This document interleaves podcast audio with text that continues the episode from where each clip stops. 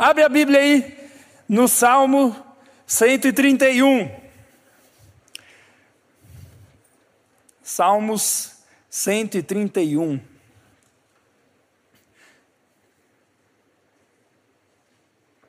Hoje a gente está recebendo visita de Telemaco Borba, os pastores ali de Telemaco Borba. Dá uma salva de palmas para eles aí. Obrigado, viu? Vocês vieram. Bênção de Deus. Eles vieram estar tá junto com a gente aí. Abriu a Bíblia, Salmo 131? Quem abriu, faz o grito do Cristiano Ronaldo. Só os piá faz, né? É tudo bobo mesmo.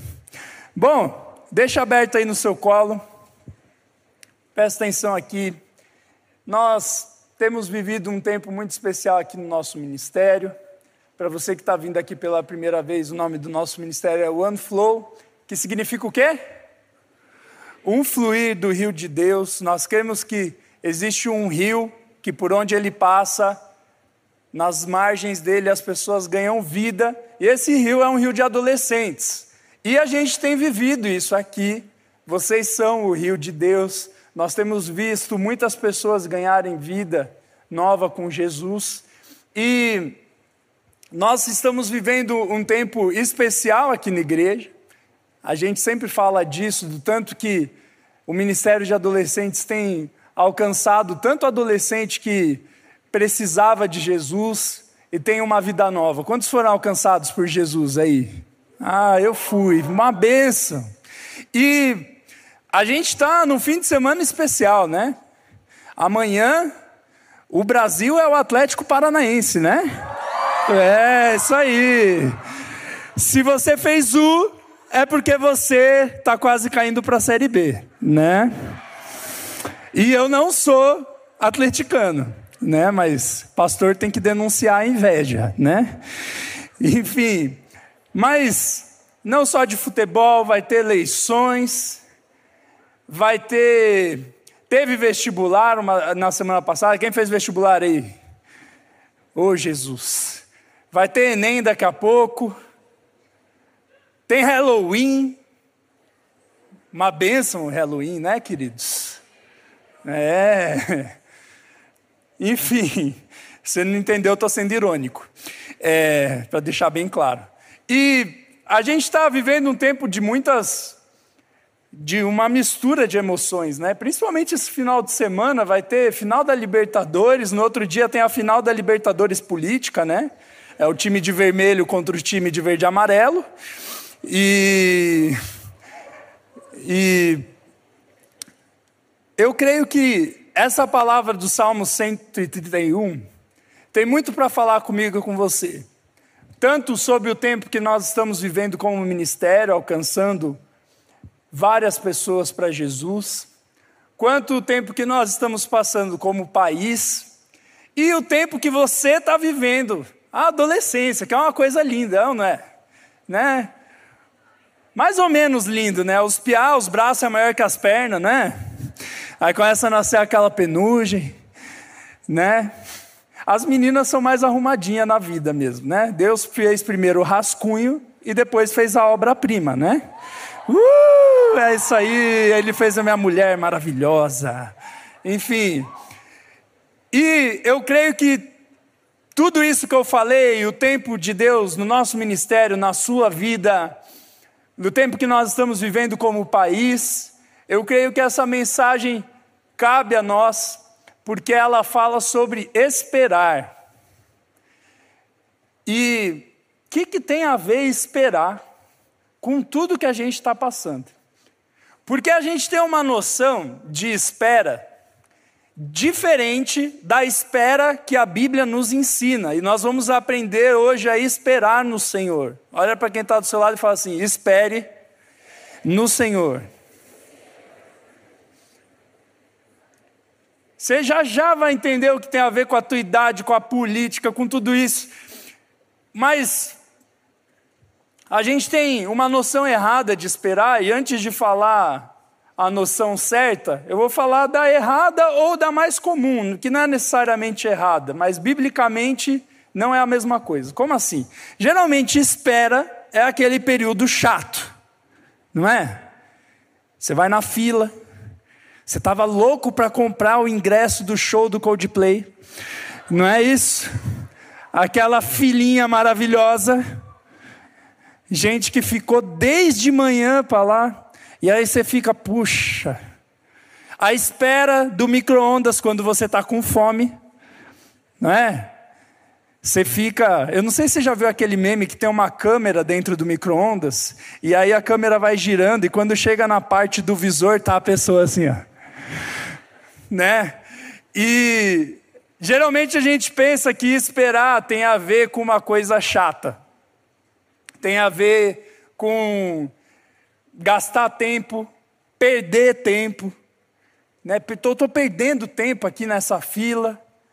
E só que a palavra de Deus fala sobre esperar em outro sentido. E isso é muito importante para a adolescência, para o tempo que nós estamos vivendo como país e para o tempo que nós estamos vivendo como ministério. Por isso, vamos aprender o que é esperar no Senhor nesse salmo lindo. E se você nunca decorou um salmo, eu te convido a decorar esse aqui, porque são só três versículos, tá? Tenta decorar, é bonito. Vamos lá. A palavra de Deus diz assim: Senhor, o meu coração não é orgulhoso e os meus olhos não são arrogantes. Não me envolvo com coisas grandiosas nem maravilhosas demais para mim. De fato, acalmei e tranquilizei a minha alma. Sou como uma criança recém-amamentada por sua mãe. A minha alma é como esta criança. Põe a sua esperança no Senhor, ó Israel desde agora e para sempre. Senhor, essa é a Sua palavra, que não seja eu falando, mas o Senhor, Pai, em nome de Jesus. Amém. Bom, se você viu aí na tua Bíblia, está escrito no início desse salmo, cântico de peregrinação. O que isso significa, tá? O povo de Israel, quando ele ia adorar o Senhor no templo em Jerusalém, eles peregrinavam, porque Jerusalém era o templo escolhido, é, Jerusalém era a cidade, perdão, escolhida por Deus para que o povo adorasse a Deus. Então não tinham, digamos que várias igrejas na, em Israel.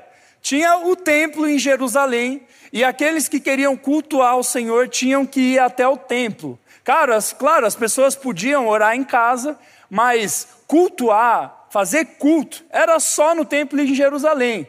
E geralmente o povo ia ou voluntariamente, mas principalmente nos tempos de festa. O povo de Israel ele tinha feriados que eram feitos para adorar a Deus. Imagina no Brasil ter feriado para fazer culto, que benção. Existia isso lá na Bíblia. E eles faziam festas dedicadas ao Senhor. E eram várias festas, tinha a Páscoa, tinha a festa dos tabernáculos, enfim, tinham várias festas. E esses salmos, a partir do Salmo 120 e os 15 salmos em diante, eles falam sobre cânticos de peregrinação, que eram poesias que o povo de Israel cantava quando eles subiam até Jerusalém. Por que subiam? Porque o templo ficava no topo de um monte. Então eles diziam que quando eles iam adorar a Deus, eles falavam: Olha, nós vamos subir à casa do Senhor. Então, ah, esse texto que a gente leu é um desses cânticos. E eu acho interessante porque é um cântico muito humilde. É um homem que aprendeu a esperar no Senhor. E o que tem a ver com esperar biblicamente, que é a primeira coisa que esse homem fala aqui, é que a nossa alma, naturalmente, ela é inquieta. É ou não é? Talvez tenha uma pessoa do teu lado com a perninha assim, ó. Não é? Roendo a unha, arrancando os cabelos. Eu sou bem ansioso, né? E a nossa alma é inquieta. E nos tempos que a gente está vivendo, a inquietação está sendo instigada na gente. Como assim instigada? Ela está sendo gerada. Você fica ansioso com o jogo amanhã. Você fica ansioso com o resultado das eleições. Você fica ansioso com o vestibular. Você fica ansioso para a resposta da mensagem. Você fica ansioso para as coisas boas e também com as coisas ruins. A gente é inquieto. E às vezes até com coisa boa mesmo. Por exemplo, eu tenho sonho, e eu creio que é o sonho de vocês, da gente ver esse templo lotado de adolescentes, não é? E eu vejo que várias vezes na busca por ganhar mais gente para Jesus, eu fico inquieto demais. Eu trabalho mais do que eu devia trabalhar. Eu é, faço mais coisas do que eu devia fazer. Eu tento fazer as coisas na minha força. E aí o que começa a acontecer? O nosso coração inquieto não é um lugar frutífero para a palavra de Deus. Como assim? Uma terra inquieta, vamos supor que seu coração fosse uma terra e a semente é a palavra de Deus. Uma terra bagunçada, mal cuidada, com pedra, com espinho. A gente leu essa parábola de Jesus há um tempo atrás. A palavra de Deus ela não cresce. E qual que é o problema disso, dessa inquietação toda? É porque nós começamos a viver do nosso jeito e não do jeito de Deus. Nós começamos a achar o que é melhor para nós mesmos, o que é melhor para o nosso país, o que é melhor para minha casa, o que é melhor para o meu amigo. E aqui o salmista, ele nos traz para uma posição de tranquilizar a alma. Ele não está dizendo que você não deve é, almejar coisas grandes na vida, mas ele está falando dessa vontade de querer algo de uma maneira que a palavra do Senhor não habita no coração. Como assim? No versículo 1, vamos ler o versículo 1 em voz alta comigo? Vai. Senhor, o meu coração não é orgulhoso e os meus olhos não são arrogantes não me envolvo com coisas grandiosas nem maravilhosas demais para mim. Uma das imagens de um coração inquieto é um coração arrogante, orgulhoso. E orgulho não é só a pessoa que se olha no espelho, manda um beijinho para si mesmo e fala: Hoje você está demais. Talvez você fez isso antes de vir para o culto, né?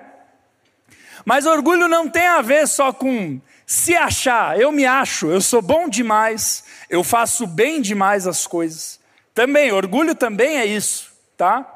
Mas orgulho também tem a ver com um coração que não aquieta a alma para deixar Deus cuidar das coisas, ele tenta fazer as coisas na minha própria força. E o sentido de esperar no Senhor na Bíblia é deixar com que Deus faça as coisas. E não é que Deus quer que você fique deitado o dia inteiro no sofá e Ele vai fazer a prova por você, né? Podia ser assim, né? Ia ser bem mais fácil. Mas Ele está falando de um coração que entende: eu dou o meu melhor nas coisas que eu faço, mas sem Deus eu não posso fazer nada. E por que que isso é importante na adolescência? Olha aqui para mim. Porque na adolescência é a época que você tem mais força na vida. Você tem ânimo, você tem gás. Se a gente fizesse cinco horas de louvor pulando, você ia ficar aqui pulando cinco horas. Fazendo trezinho. Não é? E o coração do adolescente, ele é muito inquieto ele não sabe deixar as coisas na mão de Deus. E não só o adolescente, o do adulto também. O do adulto é o contrário, ele não tem mais a força de antigamente, mas ele tem a experiência. E por já ter vivido muita coisa, e já ter passado por muita coisa, ele se apoia na própria experiência em vez de se apoiar em Deus. É claro que experiências são uma coisa boa. Se você já pôs uma vez o dedo na tomada, se você for esperto, você não vai pôr de novo, isso é experiência. Só que não dá para basear a nossa vida nem na nossa força e nem na nossa experiência, Porque se nós vivemos assim, aos poucos nós vamos nos esquecendo de Deus, e aí nós vamos nos tornando justamente o contrário do que o salmista falou. Ele disse assim: Senhor, o meu coração não é orgulhoso, os meus olhos não são arrogantes, não me envolvo com coisas grandiosas nem maravilhosas demais para mim. Ele não está dizendo que é errado você se envolver em grandes projetos, em grandes coisas. Por exemplo, quem é velho aqui na igreja ajudou a construir o templo aqui. A gente se envolveu numa grande obra. Mas ele está falando da maneira com que a gente se envolve nas coisas, da inquietação que a gente tem ao fazer as coisas. E isso é muito importante você prestar atenção.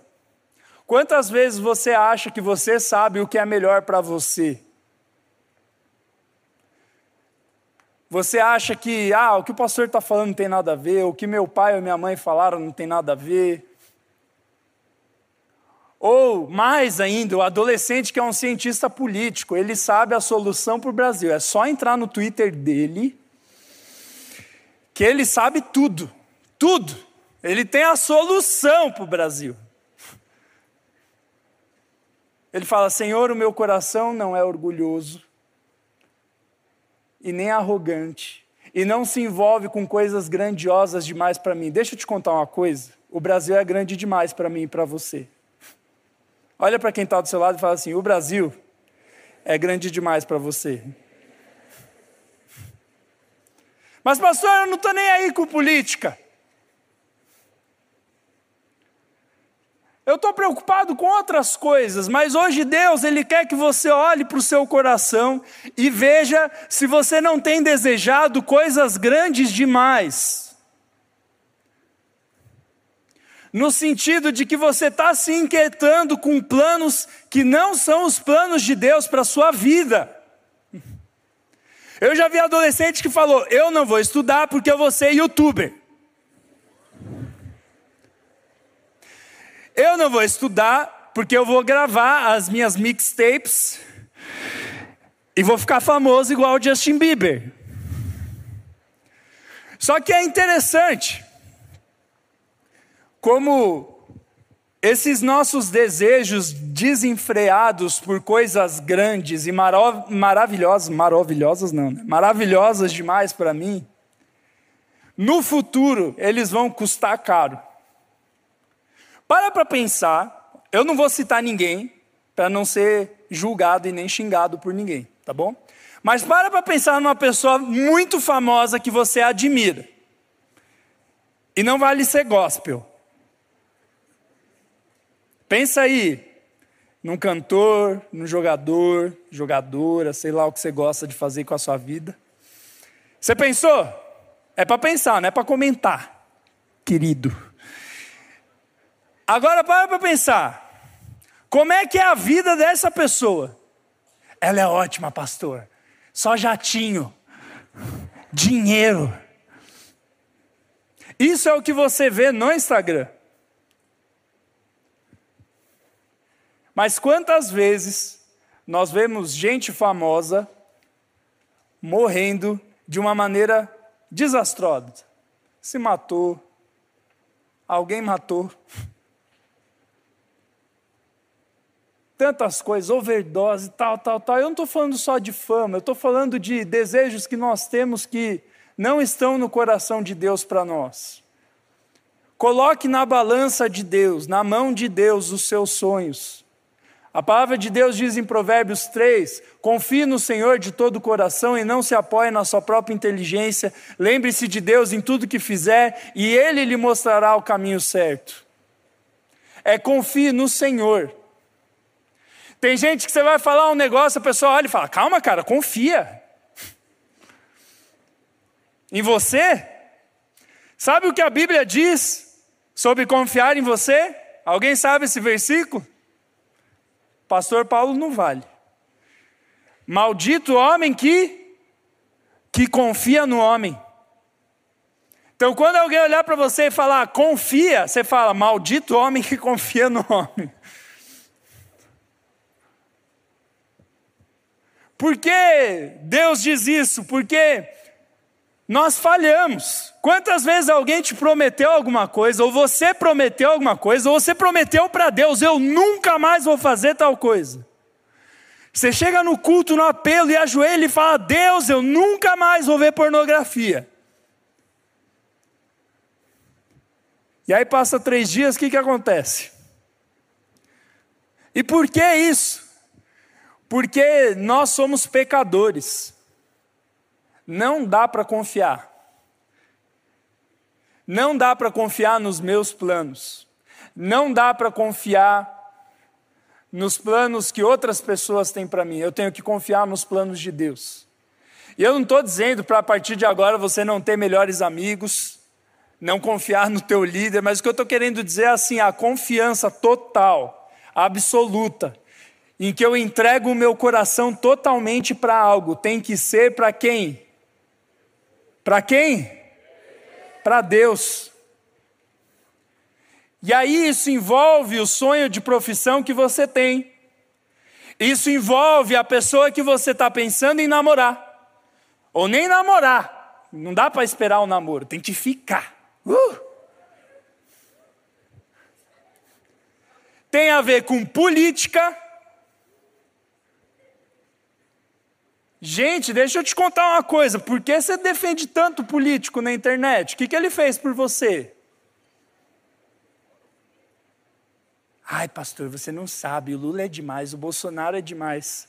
Deixa eu te contar uma coisa. Você é novo. Quem está votando pela primeira vez esse ano? Levanta a mão aí.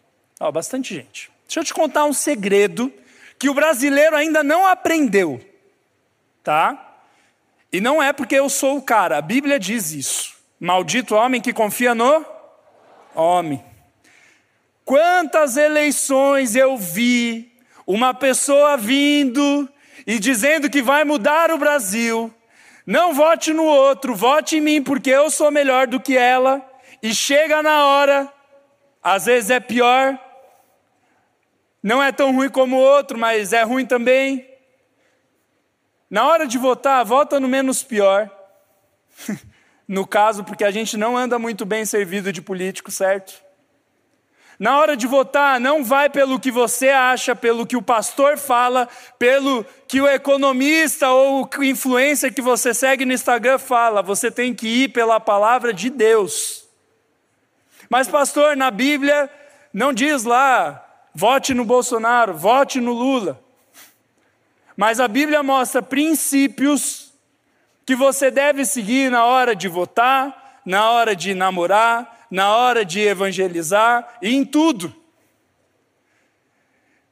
Então, domingo, quando você for votar, eu vou te fazer uma pergunta. Você já foi sincero com Deus sobre a pessoa que você vai votar no domingo? Você já deixou Deus falar sobre isso com você? Ah, pastor, Deus já me falou, já me mostrou quem é o menos pior. Ok. Mas será que você não está idolatrando essa pessoa? Tem crente que nunca fala de Jesus na rede social. Chegou nas eleições, meu Deus, parece o cabo eleitoral do cara. Está fazendo campanha, querido? Está ganhando dinheiro? Fala aí, reparte a bênção. Em nome de Jesus, não idolatre pessoas. Eu já falei sobre isso há um tempo atrás, em quem eu acho que é o menos pior, mas deixa eu te dizer uma coisa: minha confiança não está em ninguém que vai assumir a presidência. Minha confiança está no Senhor. Porque quem já votou há mais tempo, já, tá, já deveria estar tá mais vacinado com esse tipo de coisa. E parece que os nossos pais, as nossas igrejas não estão vacinadas com isso. Elas ainda acham que vai vir o Salvador da pátria. Não tem Salvador da pátria. Quem que é o Salvador? Jesus. O máximo que pode vir é um governante que vai fazer coisas boas, mas assim, não coloque a sua esperança nele. A minha esperança está no Senhor. É isso que o versículo 3 fala. Então a primeira coisa que esse texto nos ensina, para você que gosta de anotar os pontos, é não seja orgulhoso. Ele fala: Senhor, o meu coração não é orgulhoso e nem os meus olhos são arrogantes. Não me envolvo com coisas grandiosas e maravilhosas demais para mim. Ou seja, eu sou humilde. Eu não tenho a solução para o Brasil. A pessoa que eu vou votar não é a solução para o Brasil. Jesus é a solução para o Brasil. Jesus. Ah, não é os meus planos. Aleluia! Dá um salve de palmas para Jesus.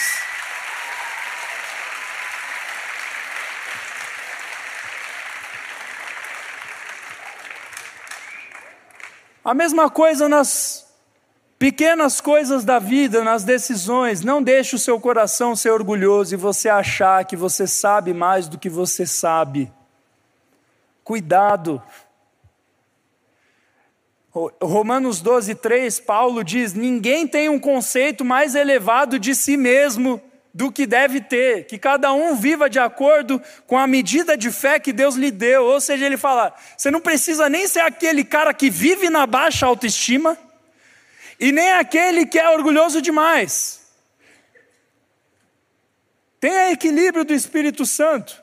E por que Paulo aconselha a não ir também para o fundo do poço? Tem gente que acha que a humildade tem a ver com se achar uma porcaria. Só que muitas vezes a baixa autoestima tem a ver com orgulho também. Eu já falei isso aqui algumas vezes. Por quê? A pessoa que está sempre triste, está sempre depressiva, está sempre desapontada, em alguns casos, não em todos, mas em alguns casos, ela vive assim, porque ela acha que a vida, que Deus, que o meu pai, que o pastor, que não sei quem, não deu o que eu merecia. E por isso eu fico deprimido. Quantas pessoas falam, ah, minha vida é ruim por causa desse, daquele, dessa situação, dessa outra situação, e vai apontando o dedo ao redor, e vai dizendo: ninguém me dá o que eu mereço, a vida não me dá o que eu mereço. Tanto que quando alguém recebe alguma coisa boa, o que, que a gente fala? Parabéns, você merece. É isso que a Bíblia fala? Não. Claro, a Bíblia diz para a gente honrar a quem tem uma vida íntegra, mas quem é íntegro sabe que um bom caráter não tem a ver com merecimento, tem a ver com humildade em saber que eu não mereço nada do que eu tenho, que eu não mereço ir para o céu, e mesmo assim Jesus morreu no meu lugar sem eu merecer, ele morreu pelos meus pecados, eu devia ir para a cruz, mas ele foi no meu lugar, ele sofreu a morte que eu mereço, ele ressuscitou para me dar uma vida nova que eu não mereço, então se eu recebi algo, eu tenho que dar graças a Deus. Eu não posso nem achar que eu não tenho tudo que eu preciso, porque aí eu estou sendo arrogante, achando que a vida não me dá o que eu mereço, e nem achar que eu mereço demais.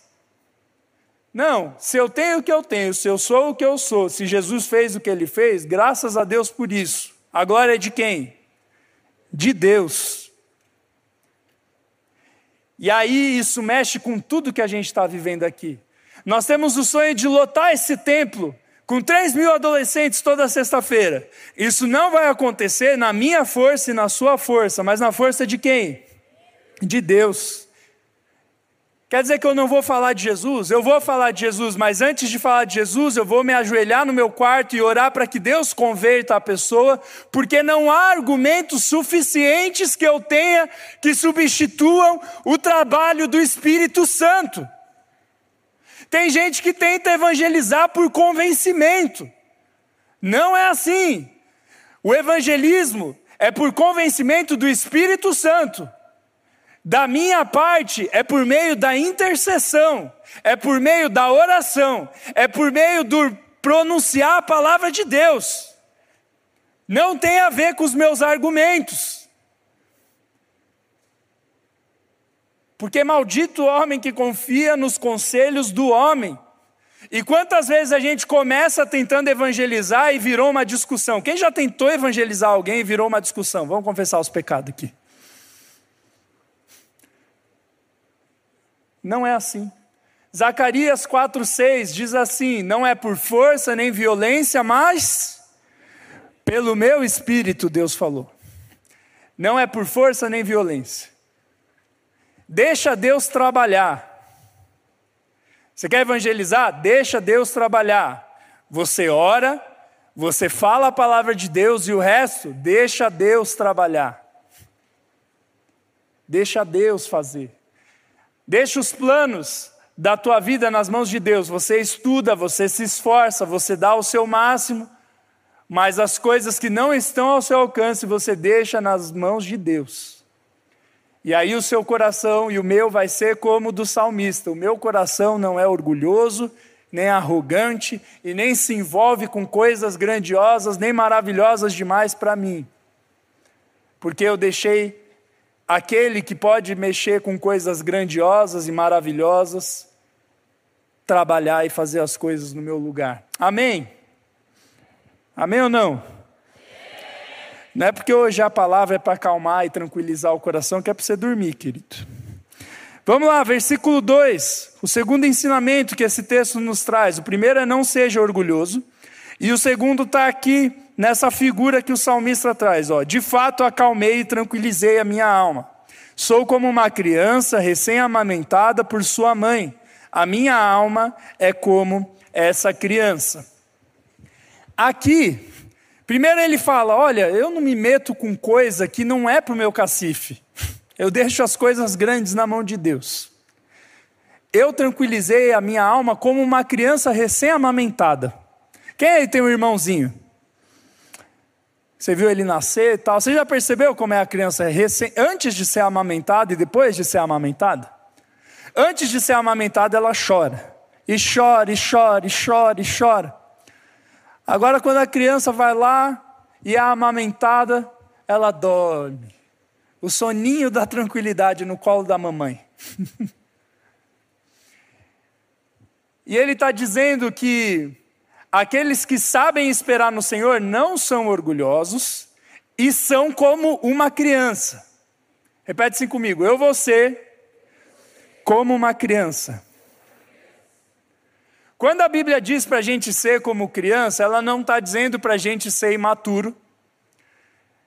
Várias vezes Jesus diz para nós sermos como criança, Paulo diz para a gente ter a pureza das crianças, mas não é imaturidade. A gente tem que ter a maturidade de um adulto que sabe discernir o que é certo e o que é errado, mas a pureza de uma criança.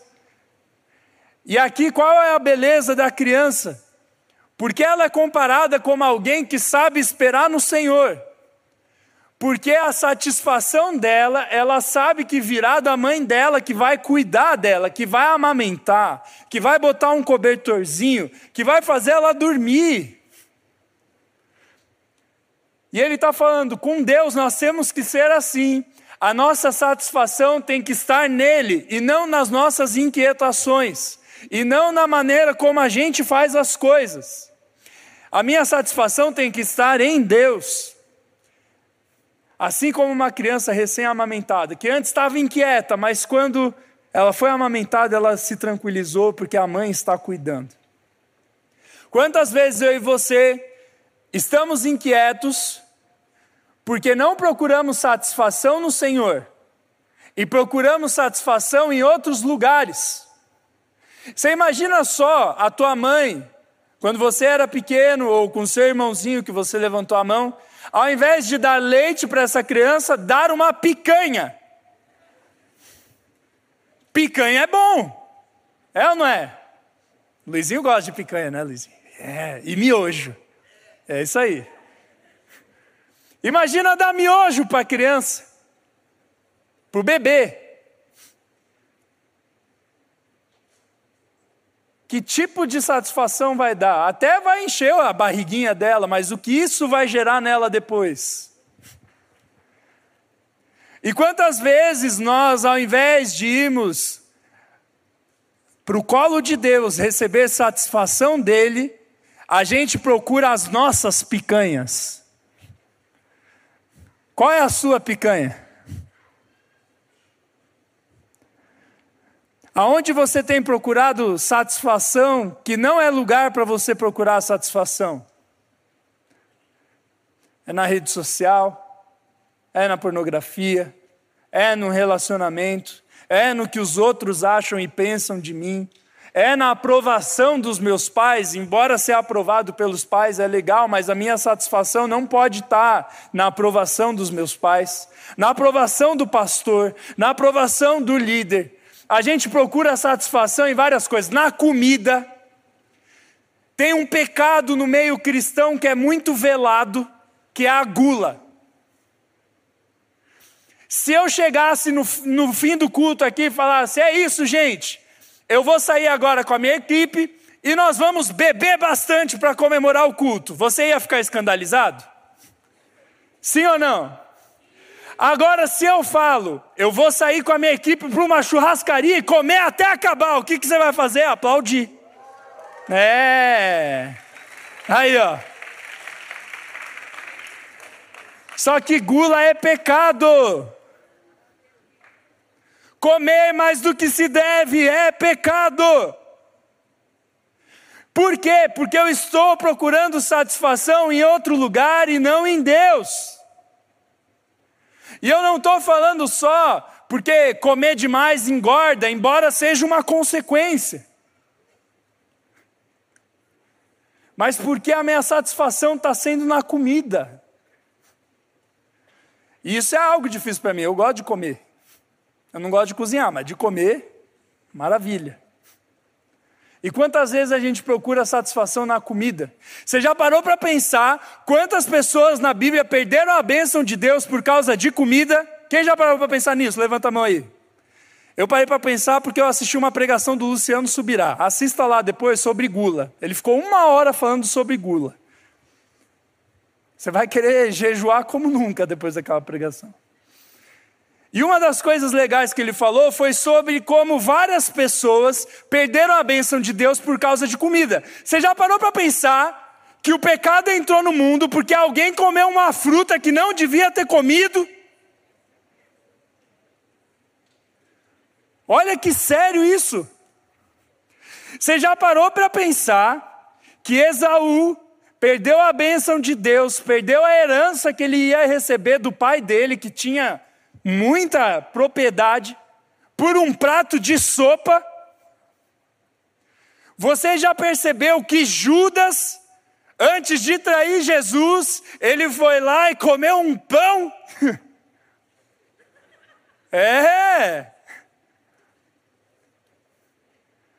É interessante como a comida, a maneira que a gente come e tenta se satisfazer nisso, mostra a nossa espiritualidade. Mostra a nossa espiritualidade. A maneira como a gente lida com dinheiro. Tem gente que tem prazer no dinheiro. Pastor, o meu negócio é comprar. Nada mais satisfatório do que ir no shopping com o cartão da minha mãe, né? E gastar o dinheiro dela como se não houvesse amanhã. Uhul! A maneira como a gente busca satisfação na compra. E aí, não é porque comida é pecado, dinheiro é pecado, mas pode se tornar pecado. Sexo não é pecado, mas pode se tornar pecado, se você não fizer de uma maneira em que a sua confiança esteja totalmente no Senhor. E quando Deus ele diz, não coma demais, isso vai te fazer mal, não é porque ele não quer ver a tua alegria quando você vai na churrascaria, é porque ele quer cuidar de você. Com o dinheiro a mesma coisa, com o sexo a mesma coisa. Tem muita gente que fala, por que, que Deus fala para esperar o sexo depois do casamento? Porque vai ser num local seguro, abençoado por Deus, onde eu conheci a pessoa verdadeiramente, onde eu não estou ali só por causa do sexo Quantas pessoas saem fazendo sexo e contraem doença, machucam as pessoas, são machucadas, porque não tem nenhum regulamento. Não, é prazer por prazer. Nós temos que buscar satisfação no Senhor. na palavra dele. Ele é como essa mãe para nós. E como é maravilhoso, como eu e você temos satisfação em Jesus. Quando a nossa satisfação está em Deus. Jesus disse: Eu vim para que vocês tenham vida em vida em abundância. Jesus disse: Eu vim para dar alegria plena. Quando ele fala alegria plena, ele fala da alegria perfeita do Espírito Santo. Ele não diz que a gente vai estar alegre o tempo inteiro, mas ele diz que quando a alegria vier, vai vir uma alegria plena. Quando a tristeza vier, Deus vai nos carregar no colo como uma mãe. Isso é uma vida plena, em confiança no Senhor. E aí, quando eu começo a me satisfazer nas coisas de Deus e não nas minhas coisas, e não em outras pessoas, e não no meu celular durante o culto, Deus ele começa a me visitar. E eu começo a viver experiências maravilhosas do poder de Deus. Eu começo durante o evangelismo a ser satisfeito em ver que não foi o meu a minha arte do convencimento, não foi a maneira bonita como eu falei, mas foi o poder do Espírito Santo por meio da oração que eu fiz antes de falar de Jesus para aquela pessoa. Não tem satisfação melhor do que ver oração sendo respondida, do que ver Deus agindo, do que Deus ver Deus fazendo as coisas no meu lugar. Eu lembro quando eu cheguei na época do vestibular, eu perguntei para Deus o que eu devia fazer. E ele não disse de uma vez, ele foi respondendo aos poucos, por meio da palavra, por meio de sinais, por meio de pessoas, por meio de circunstâncias, mas eu sempre fui deixando o meu futuro nas mãos de Deus enquanto eu estava ajoelhado. E foi interessante que eu fui orando e orando e orando, e dando alguns passos de fé, mesmo muitas vezes sem ter certeza, mas sempre em submissão a Deus. E Deus ele foi abrindo o caminho para eu me tornar pastor. E aí, quando você vê a história de pessoas que eram improváveis para serem pastor, para se converterem, e essas pessoas se convertem, se tornam ministros do Evangelho, a glória não é mais sua, é de Deus, e você vê porque Deus trabalhou na vida dela, e você não fica mais arrogante. Talvez você que está aqui hoje, se você pensasse há uns anos atrás, seria improvável você dizer que um dia você estaria com a Bíblia aberta no seu colo, não é? Eu estou falando da minha vida, mas você tem a sua experiência com Deus. Se você voltasse para o Tarek de 1999, estou ficando velho, você nem estava vivo, e falasse, você vai ser pastor, eu ia ficar, ixi. E é bonito que Deus ele vai abrindo o caminho das coisas. Deixa as coisas na mão de Deus, busque satisfação nele. E você vai ver, você vai ter uma vida plena. Muitas vezes nós não somos plenos porque nós somos inquietos demais. Não é porque você não tem o que você queria, é porque você não é grato pelo que você não devia ter recebido, que é a salvação, mas recebeu. Porque a minha satisfação está no Senhor. Se eu tenho Jesus, eu não preciso de mais nada. Amém? Nem daquela blusinha nem do PlayStation 5, nem do namorado, nem da namorada. A minha satisfação está em quem? Em Deus. E a última coisa que a palavra de Deus nos ensina: a primeira é não seja orgulhoso, a segunda é seja como uma criança, recém-amamentada, e a terceira, que tem a ver com o título da mensagem, é esperar no Senhor. Vamos ler comigo o versículo 3? Vamos ler em voz alta aí. Vai lá, ponha a sua esperança no Senhor, ó Israel, desde agora e para sempre. Vamos de novo. Ponha a sua esperança no Senhor.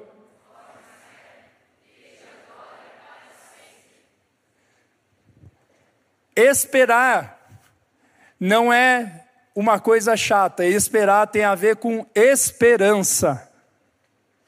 Ele está falando aqui, eu não sou orgulhoso, eu busco satisfação em Deus. E essa busca conforme eu vou direcionando ela para Deus, se torna esperança de que Deus vai fazer as coisas que eu não posso fazer, de que Deus é grande e Ele lida com as coisas grandiosas demais para mim, que Ele vai me carregar no colo. Eu espero no Senhor. O socorro vem de Deus, o dinheiro que eu preciso vem de Deus, a cura que eu preciso vem de Deus, o meu futuro vem de Deus, porque a minha esperança está no Senhor, eu espero nele. E a esperança no Senhor não é ficar deitado no sofá, a esperança no Senhor é eu me ajoelhar e gastar tempo ali ajoelhado, falando: Jesus, tudo que eu preciso está aqui. Tudo que eu preciso está aqui. Sabe uma história legal da Bíblia que eu gosto? É a história de Moisés. Quem já leu a história de Moisés? Você vai ler a história de Moisés, e eu acho muito interessante quando Deus aparece para Moisés e Moisés faz uma pergunta muito boa, que eu não sei você, mas eu, quando eu vejo essa pergunta de Moisés, eu fiquei, o que, que ele tinha na cabeça para perguntar isso? A primeira vez que eu li, eu pensei isso. Depois eu fui estudar, eu aprendi. Que foi quando Deus apareceu para ele e Moisés pergunta o que para Deus? Qual é o seu nome? Ele chegou, Deus, qual é o seu nome? E talvez se fosse para eu e você responder, se a pessoa perguntasse para você qual é o nome de Deus, você ia falar, Deus ué. O nome de Deus é Deus. É a mesma coisa que falar, Tarik, qual é o seu nome? Olha, Tarik. Só que quando você vai estudar a Bíblia, e você já vai entender o que isso tem a ver com esperar no Senhor, você descobre que naquela época, os deuses que os povos adoravam, eles tinham um nome que traziam a identidade deles. Então o Deus Sol tinha um nome.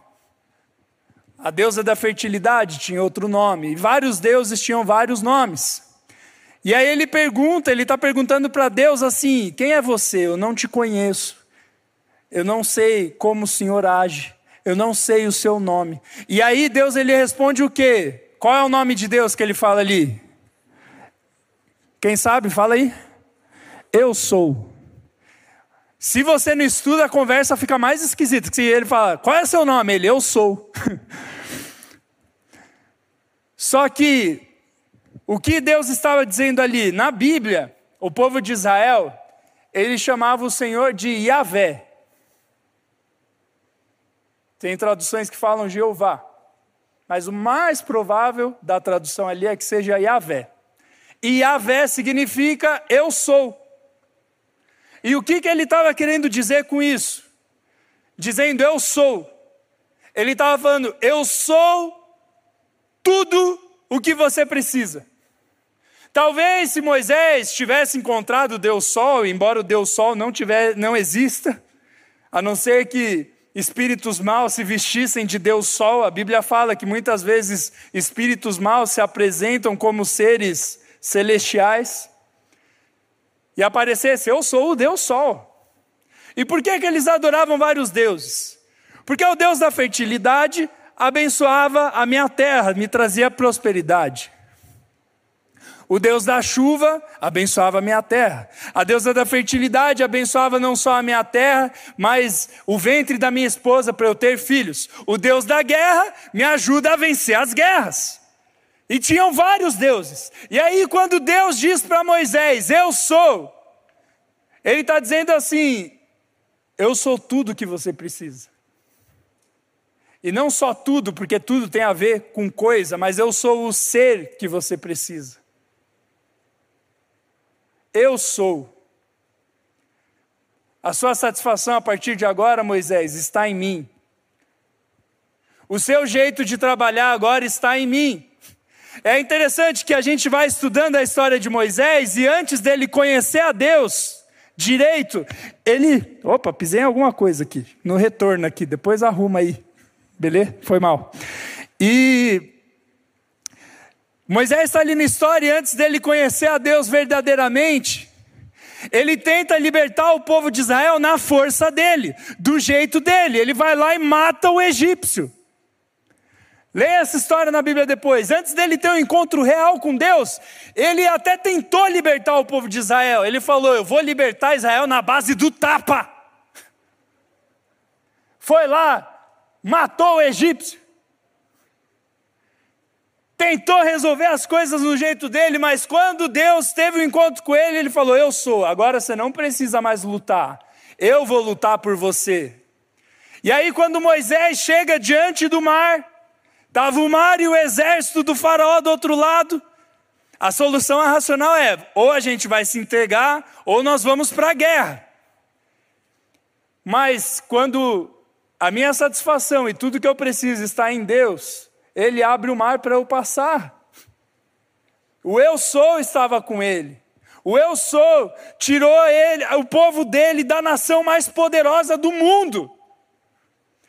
Você imagina só, vamos supor que o Brasil fosse escravo da maior nação do mundo atualmente, os Estados Unidos, vamos supor. Os Estados Unidos, eu já vi uma vez que eles têm exército suficiente para lutar quatro guerras mundiais ao mesmo tempo. E aí chega o brasileiro para lutar contra os Estados Unidos. Você imagina só que guerra maravilhosa ia ser? A gente pegando os tanques do tempo lá de quando o Brasil ajudou na outra guerra. Nem ia dar certo. Foi mais ou menos isso que aconteceu. Era um povo que não tinha arma, não tinha nada além de Deus. E quando eu não tenho nada além de Deus, eu já tenho o suficiente. Amém? Repete-se comigo: eu não preciso de mais nada. Eu preciso de Jesus. Ele é o grande eu sou. É isso aí. A minha satisfação está em Deus. Eu não sou orgulhoso. Eu sou como uma criança nos braços da mãe. E eu espero as coisas que eu não posso fazer das mãos de Deus. Se nós vivemos assim, nós vamos ver o avivamento de Deus na nossa terra. Porque não é por força política, não é por violência, mas é pelo meu espírito. Assim diz o Senhor. É pelo Espírito Santo que nós vamos ver a nossa, o nosso país mudando. E é interessante que você vai vendo os países desenvolvidos na Europa, e a relação do desenvolvimento deles com o evangelho é gigantesca. Lá começaram os primeiros avivamentos. E até hoje eles colhem o fruto de prosperidade de homens que oraram por aquelas nações. Mas quando aqueles homens deixaram Deus de lado, eu fui para a Europa esses tempos. Fui para lugares lindos, mas para lugares que dava vontade de chorar, porque eles deixaram de seguir o grande eu sou. E dá para ver a decadência moral daquele continente no meio da rua. A prosperidade vem de Deus, a mudança vem de Deus, o avivamento vem de Deus. Eu não preciso de mais nada além de Deus.